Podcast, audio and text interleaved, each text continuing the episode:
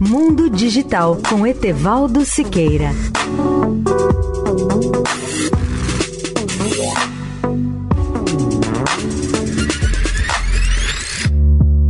Olá, ouvinte da Eldorado. Um vasto sistema de vigilância permaneceu após a saída da Nokia da Rússia. Na realidade, essa empresa finlandesa desempenhou um papel fundamental ao fornecer as ferramentas para a espionagem cibernética da Rússia, como demonstram documentos sobre responsabilidade corporativa.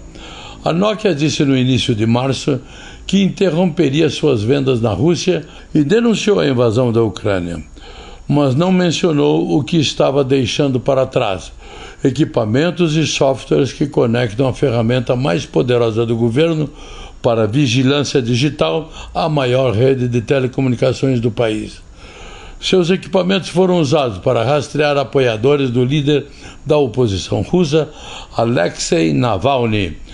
Pesquisadores russos disseram que haviam interceptado os telefonemas de um inimigo do Kremlin, que mais tarde foi assassinado.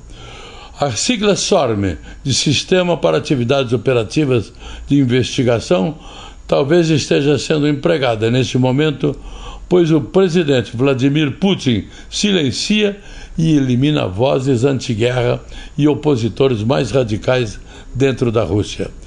Por mais de cinco anos, a Nokia forneceu equipamentos e serviços para conectar a SORM ao maior provedor de serviços de telecomunicações da Rússia, a MTS, de acordo com documentos da empresa obtidos pelo jornal The New York Times.